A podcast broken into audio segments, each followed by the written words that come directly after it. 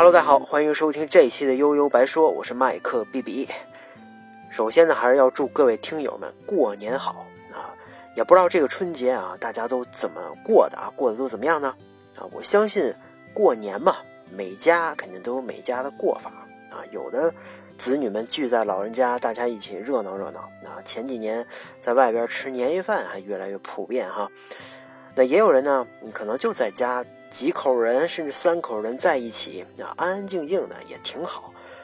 不管大家怎么过啊，在哪儿过，有一个东西可能会作为全中国家庭的背景音乐啊，背景 BGM，在大年三十晚上整晚的存在。这个呢，就是每年都能引来无数话题的中央电视台春节联欢晚会啊，春晚。说到春晚啊，可能有些年轻的听听友们上来就要开喷了，啊，说这春晚算个什么东西啊，一点好玩的东西都没有，啊，还年年的跟我妈似的叨逼叨的说教，啊，我现在连电视都不看，看他妈什么春晚呀？哎，啊，站在年轻人的角度啊，这么想好像也有道理，哎，可是对于经历过那些年代的老人们啊，和稍微上点岁数的人来说。那肯定就不一定这么想了。春节啊，是是咱们中国人最重要的节日了啊，所以过年回家那一定是这个过年的主旋律。那在这样一个重要时刻，春晚必定能聚集全国人民的目光啊，所以这个时候演什么节目，上什么演员啊，说了什么金句，瞬间就能同步传遍全国。啊，这个效应在其他任何节目当中都不可能实现，啊，所以春晚前后的赞助啊、广告价格那肯定也是天价了。你看今年抖音给的钱啊，肯定就很到位，这主持人翻来覆去的念叨。而且在上世纪八十年代啊，改革开放和国家经济刚刚有点起色，那得满足全国人民日渐增长的娱乐需求啊，哎，春晚应运而生。啊，虽然当时是小场地吧，那演员上台之后直接就坐观众席了。啊，我听说还有什么电话点播节目啊，啊，但今天看反正也别有别有风味吧。那现在我们每天被各种屏幕包围啊，追剧、看短视频啊、购物、刷刷刷啊，没事再吃个鸡吧。当年哪有那么多可玩的呀？这有电视看啊，就了不得了，绝对是万人空巷啊！所以谁上谁就红。那其实直到今天，春晚依然是快速把人捧红的重要舞台。那说到这儿，哎，马上一个问题就出来了啊！你你你甭管春晚的那些历史和情怀，你就告诉我，为什么现在的春晚越来越不好看啊？老百姓年年骂。结果年年还都这德行啊，这可能还不如这个一年不如一年呢。其实吧，这春晚年年挨骂啊，这个年轻的听友们，这个这个这可不是最近一两年的事儿啊，也不是五年八年十年的事儿啊。我记得从我小时候开始骂春晚一年不如一年，就是老百姓的政治正确啊，怎么骂呀？什么假大空啊，强行煽情。群体战术啊，相声小品越来越没劲，等等吧。我印象当中啊，从九几年开始就从来没断过。到后来，后来赵本山巅峰的那几年啊，春晚那时候整体水平不好说啊。那那那，反正相当一部分人等着他的节目出场，这倒是真的啊。这个如果有分时段的收视率啊，我相信赵本山的小品肯定是名列前茅啊。好像他一个人成了春晚的遮羞布了。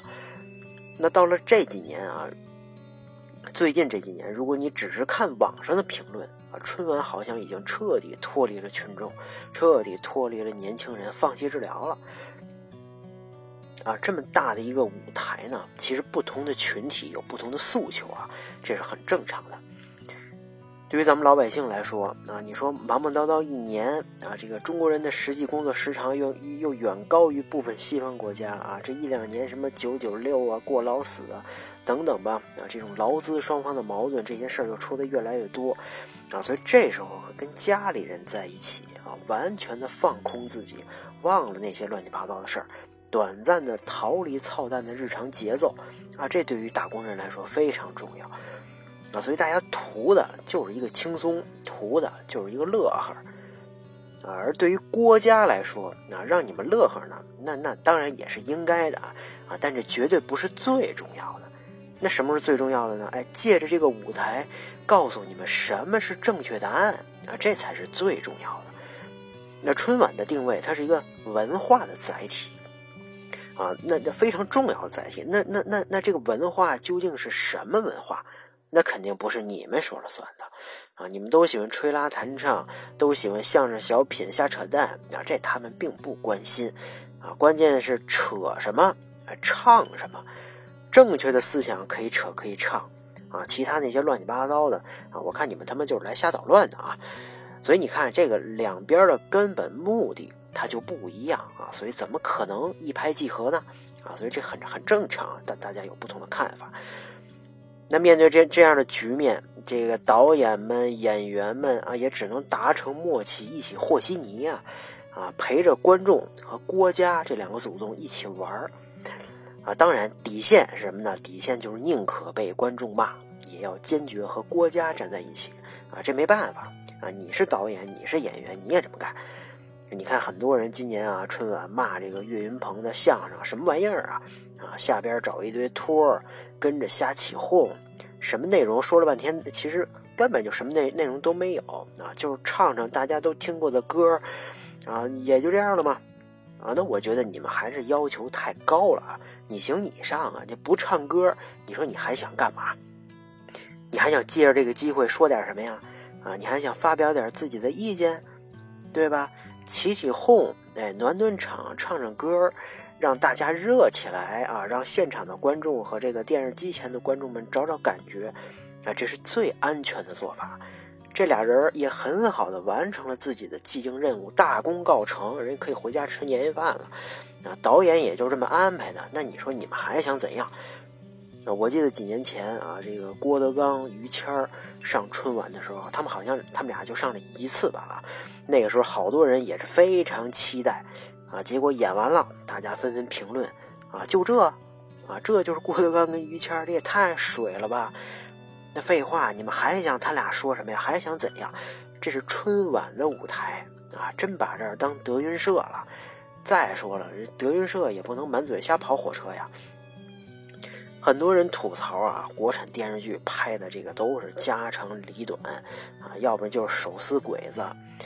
那大哥，你还想干嘛呢？啊，你你难道还真想像日剧那样啊，把各行各业甚至国家都拿出来鞭尸，甚至八个不这个这个八个底儿掉啊？你你是九头蛇吗？长了几个脑袋呀？拍拍婆媳矛盾啊，这是最安全的，成本也低，挑战也小，拿钱也不少，啊，岂不美哉，对吧？像这种水平的小品啊，对小岳岳他们来说，那绝对是信手拈来啊！你看划划水，赚点人气，再上上热搜，那简直太美了，好吗？归根结底啊，这个观众老爷们还是要摆正自己的位置，摆正自己的心态。啊，你不能人家叫咱们老爷啊，咱们真把自己当成老爷了，那保不齐什么时候公仆们就让你跪下叫爸爸了。哎，那有人肯这肯肯定又说了啊，那那怎么之前有的节目就那么硬核啊啊？什么天安门广场卖菜这都能上，哎，今天怎么就不行了？这个，呃，你首先啊，你怎么知道当时就真的特别硬核呢？对吧？当时的筛选机制啊，肯定也不比今天松。而而且今年不是也有讽刺这个主任作威作福、弄虚作假的小品吗？而且还颇有上世纪九十年代的风范。我都怀疑啊，这导演直接拿了个当年的剧本就上了。这更深的你也别瞎琢磨了啊！反正我也不知道什么情况啊！你你愿意猜你就猜去吧。